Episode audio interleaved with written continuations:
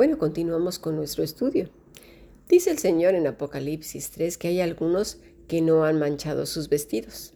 Esas vestiduras en Cristo. La palabra es moluno, manchar, contaminar, pervertir, embadurnar con barro o suciedad, una conciencia contaminada por el pecado. También quiere decir negro. Imagina que por un momento, vamos a ponernos en una situación, ¿eh? que por un momento Dios te permite que veas a las personas como Él los, nos ve. Y en eso ves a alguien que tiene todo su vestido embadurnado de suciedad. Por todas partes se ve el pecado en sus vestidos. Y encima abre la boca y escuchas que dice que Cristo lo ha vestido que le ama, que él ama, o sea, que él ama a Cristo y que todo lo que hace lo hace por él, pero bueno, las ropas están sucias por donde quiera que lo mires. Además, presume de que ora millones y millones de horas de rodillas, de espaldas, boca arriba, boca abajo, colgado de un palo, en la mañana, en la noche, a mediodía, a la hora cero. Bueno, unas experiencias religiosas increíbles a su alrededor. Entonces ves gente que tiene sus vestidos brillantes, blancos, limpios, pero sabes, no dice nada. Simplemente viven sus vidas irradiando el brillo de sus vestidos por donde pasan. La gente queda marcada por ese brillo, deseando ser como ellos diciendo en sus corazones, esa persona tiene algo que no entiendo, pero es diferente. Yo quiero ser como ella, yo quiero lo que ella tiene. Y es así que esas personas se acercan y quieren hablar con esta persona de vestiduras brillantes. Con aquel otro que tiene las vestiduras manchadas, ajadas, embadurnadas por todas partes, la gente sale corriendo. Dice, ya no aguanto este pesado, esta pesada, siempre que me acerco, me está machacando día y noche, es reaccionaria, es, eh, siempre está a la defensiva, todo el tiempo está discutiendo. ¿Mm? Pues mira, eso es lo que el Señor está viendo, lo que tú y yo no podemos ver, pero Él sí, Él tiene ojos como llama de fuego y conoce nuestros corazones. Dice el versículo 4, pero tienes unas pocas personas en Sardis que no han manchado sus vestiduras y andarán conmigo en vestiduras blancas porque son dignas. Gente que tiene su nombre, pero está muerta. Y gente que no dice nada con la boca, pero sus vidas gritan su nombre. Qué curioso, ¿verdad? El original dice así, tienes unos cuantos que no contaminaron sus prendas. Dice unos cuantos, ¿eh? No millones, ni miles o cientos. Unos cuantos. Un puñado. El remanente es pequeño, porque es más fácil la religiosidad que vivir apegados a Cristo, porque es más fácil ver todo como un problema y nosotros siempre buenos, porque es más fácil dedicarle la vida a los afanes del día a día que someter la mente a Cristo. El otro día conversábamos aquí en la Fundación Bíblica ¿Qué quiere decir esto de llevar cautivos los pensamientos a Cristo Jesús? Veamos qué dice 1 Corintios 10, 4 eh, al 6. Porque las armas de nuestra milicia no son carnales, sino poderosas en Dios para la destrucción de fortalezas, derribando argumentos y toda altivez que se levanta contra el conocimiento de Dios y llevando cautivo todo el pensamiento a la obediencia a Cristo y estando prontos para castigar toda desobediencia cuando vuestra obediencia sea perfecta. Hmm.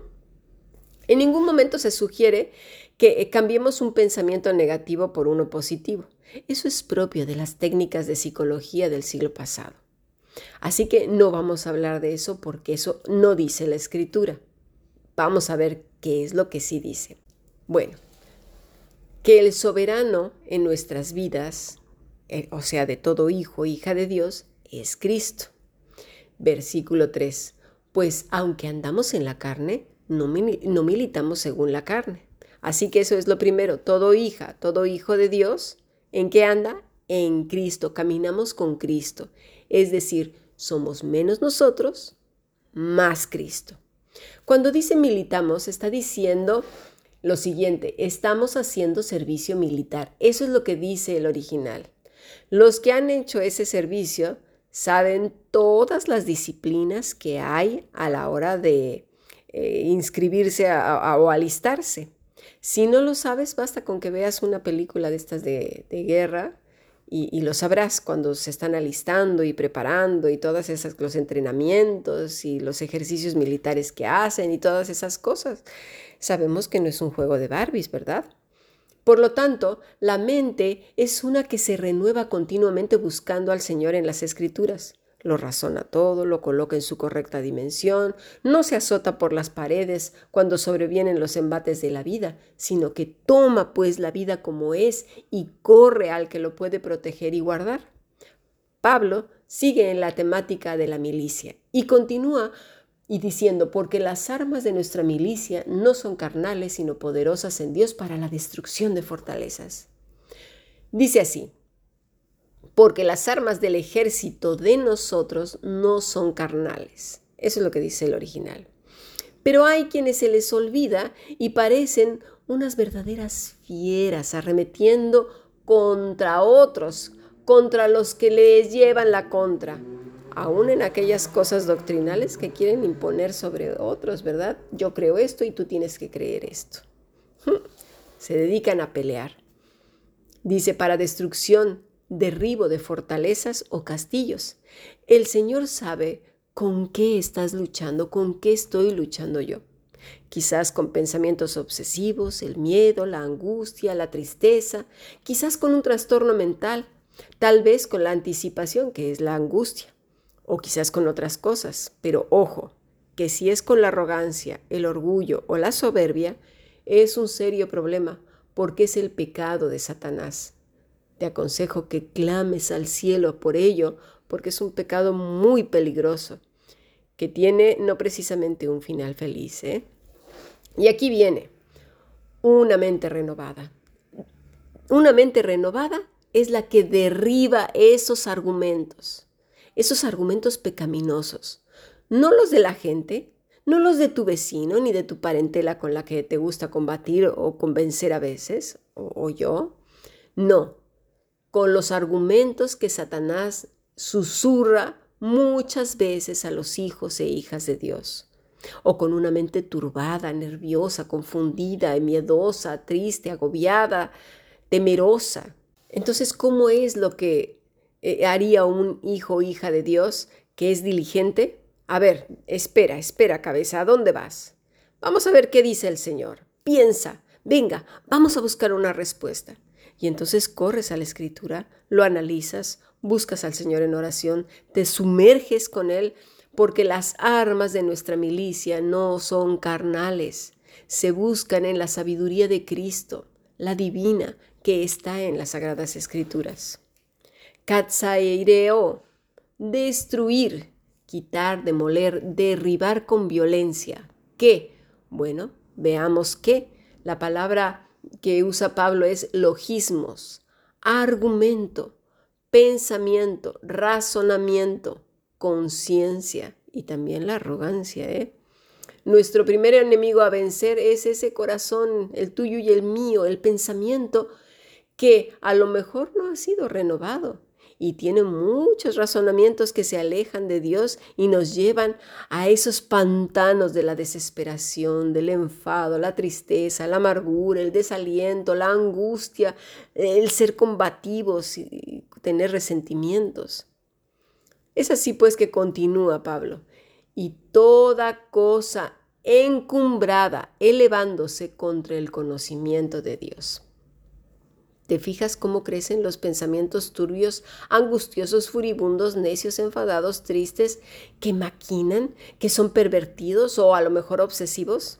Van encumbrándose poco a poco, elevándose y arremetiendo en contra del fruto del Espíritu Santo para convertirse en un tsunami de sustancias tóxicas, al punto que el estómago a lo mejor se te cierra, las tripas se te hinchan, te duelen los hombros, la nuca, ¿verdad? Todo se contrae, la respiración se entrecorta, te duele el pecho, a veces da dolor de cabeza, sudan las manos, estás enrabiado, la frente ya está más fruncida que nada, la mandíbula ahí tiesa, sensaciones malas del cuerpo.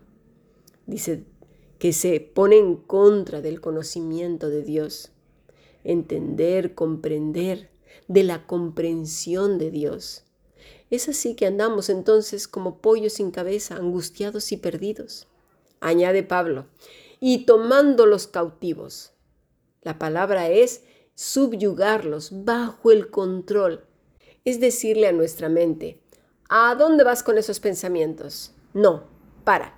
Tú no vayas por ese camino, te lo prohíbo. No tienes permiso de ir por ahí.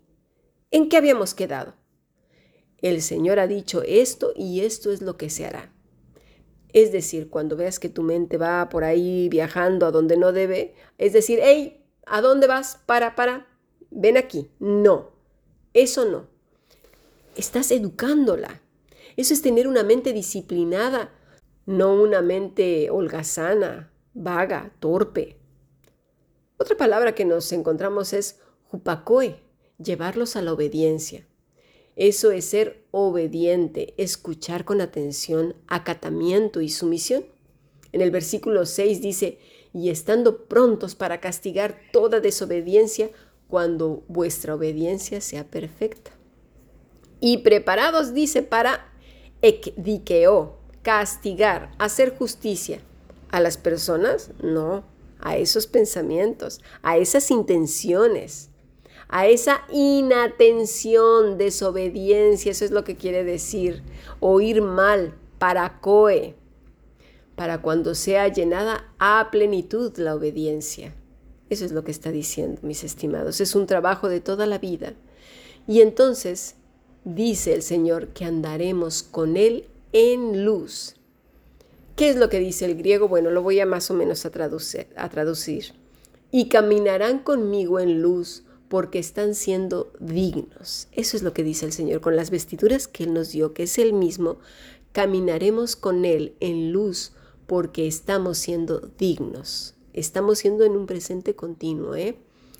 Todos los vencedores estarán más cerca de Él, muy cerca, gozando de cosas preciosas que no podemos ni siquiera imaginar. En tanto Él fue vestido de burla, nosotros estamos siendo vestidos de su pureza, y los vencedores caminaremos con Él en luz. El tiempo de gracia se acaba, Seamos prontos para escuchar la voz del Rey y poner suma diligencia y cuidado en lo que Él dice. Juan 12:35 Entonces Jesús les dijo, Aún por un poco está la luz entre vosotros. Andad entre tanto que tenéis luz, para que no os sorprendan las tinieblas, porque el que anda en tinieblas no sabe a dónde va. Entre tanto que tenéis la luz, creed en la luz para que seáis hijos de luz. Que esto quede como un sello en nuestros corazones. Que Dios bendiga su palabra en nuestras vidas. Bendiciones.